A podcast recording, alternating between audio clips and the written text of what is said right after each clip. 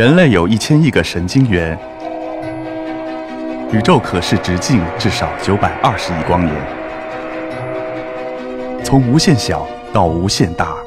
在中科院 SELF 讲坛一起探索未知的世界。本节目由中科院 SELF 讲坛出品，喜马拉雅独家播出。他是这个在一九八三年的时候师从于王大珩院士，那么呃也是王大珩院士的第一批博士生，在一九八八年左右毕业的时候，呃也是留所跟这个王大珩院士一起进行了这个光学材料呃精密退火工艺以及它的理论方面的一些工作，呃但是随着这个时间的推移，这个光学玻璃。受到了一些限制，那么我的老师呢，也是在呃这个将近五十岁的时候，呃毅然决然的从这个光学玻璃行当转移到了这个光学陶瓷的行当。那么当时我也是刚进入咱们这个研制团队，我们当时研制团队人非常少，大概五个人。当时我对赵老师的这种呃这种转行啊非常疑惑。当时我问他，我说为什么要转行？那赵老师对我的评价说是对我对我回答说是，呃我认为这个陶瓷材料它的这个。呃，发展是非常迅猛的，而且有大有代替这个光学玻璃的一个趋势，而且人的一辈子啊也做不了几件事，因此我们现在要抓紧抓点紧。那么当时戴老师带领着我们五六个人进行了碳化硅陶瓷的一个研制工作，当时这个条件也非常艰苦，但是我们经过大量的这个准备工作之后，我们也是抛弃了当时传统的这个呃碳化硅陶瓷的一一些研制方案。呃，这里我给大家介绍两个这个内容，第一个就是呃这个树皮的研制。当时这个国际上树皮的研制实际上是选用的是，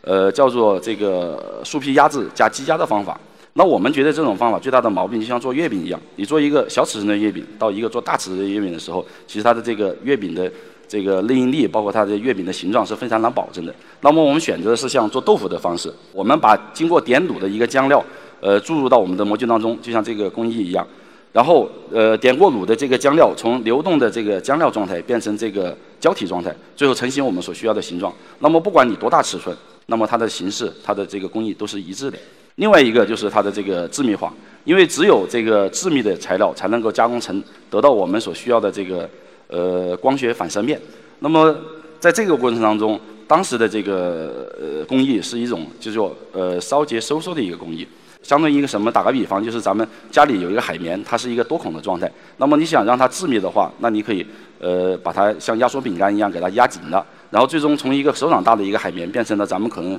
只有手指头大这么一个一个一个固体。那么这个过程最大的问题是啥呢？它的烧结收缩大概达到了百分之二十，可能在这个过程当中它会出现一些这个变形或者是开裂。我们当时呢也是经过了很多讨论，也是排除了很多方案，包括这个方案我们也是排除在外。当时我们这个方案制定的时候，实际上是得到了呃这个禅师的一个故事的一个一个一个一个启发。那么这个故事可能大家也都听说过，呃，就是一个禅师和一个这个信徒在聊天的时候，他抓了一把石头，把这把石头装到了这个杯子里面，然后这个杯子满装满了之后，他问这个信徒这个杯子满了没有？信徒说那满了，肯定满了。然后禅师这个时候抓了一把沙子，把这些沙子慢慢的又装进了这个杯子。这个时候他又问这个信徒说这个杯子满了没有？那信徒。这个时候就不太自信了，然后想了一会儿，然后说这次应该是满了。但是这个时候呢，禅师又拿了一杯水，慢慢的把这些水又倒进了这个杯子。这个时候，这个信徒就不敢回答了。呃，我讲这个故事呢，不是想说一个禅宗的一个什么什么学说呀，或者是一个人生的一个感悟什么的。在这里，我想说的是，一个是一个物体的这种致密化烧解，不一定是要靠靠收缩来完成的。那么我们可以怎么呢？就是把这个东。把这个通过这种填充的方式使它致密，就像蚕丝装了这个石子儿，又装了沙子，最后又装水这么一个过程。那么当然了，这个这个这个填充物体的这个选择，包括它的这个界面的设计，包括我们工艺的这个优化，那是非常困难的。当然，这里我只是讲了一个原理性的东西。那么，基于我们这样一个这个十六年的一个研究，那我们现在也是完成了这个大尺寸碳化硅反射镜的一个工艺的研制，而且也建立了这个大尺寸碳化硅反射镜的一个呃平台的研究。那么现在我们所研究的这个碳化硅陶瓷也应用在了多个型号任务当中，包括我们现在这个画面当中显示的吉林一号。那么这个吉林一号呢，呃，是我国自主研发的第一个商用卫星，呃，高分辨率商用卫星，它的在轨分辨率达到了零点七米。这个卫星也是我们长长春光研所下属公司研制的，这个长光卫星公司研制的一个卫星。那么它当中用的就是我们碳化硅陶瓷。由于采用了这个碳化硅陶瓷，那么它的这个呃，在二零一五年十月七号的时候，它实现了一个这个一箭四星的一个发射。那么在节约了成本，而且也是呃对我们这个发射效率有大大的提高。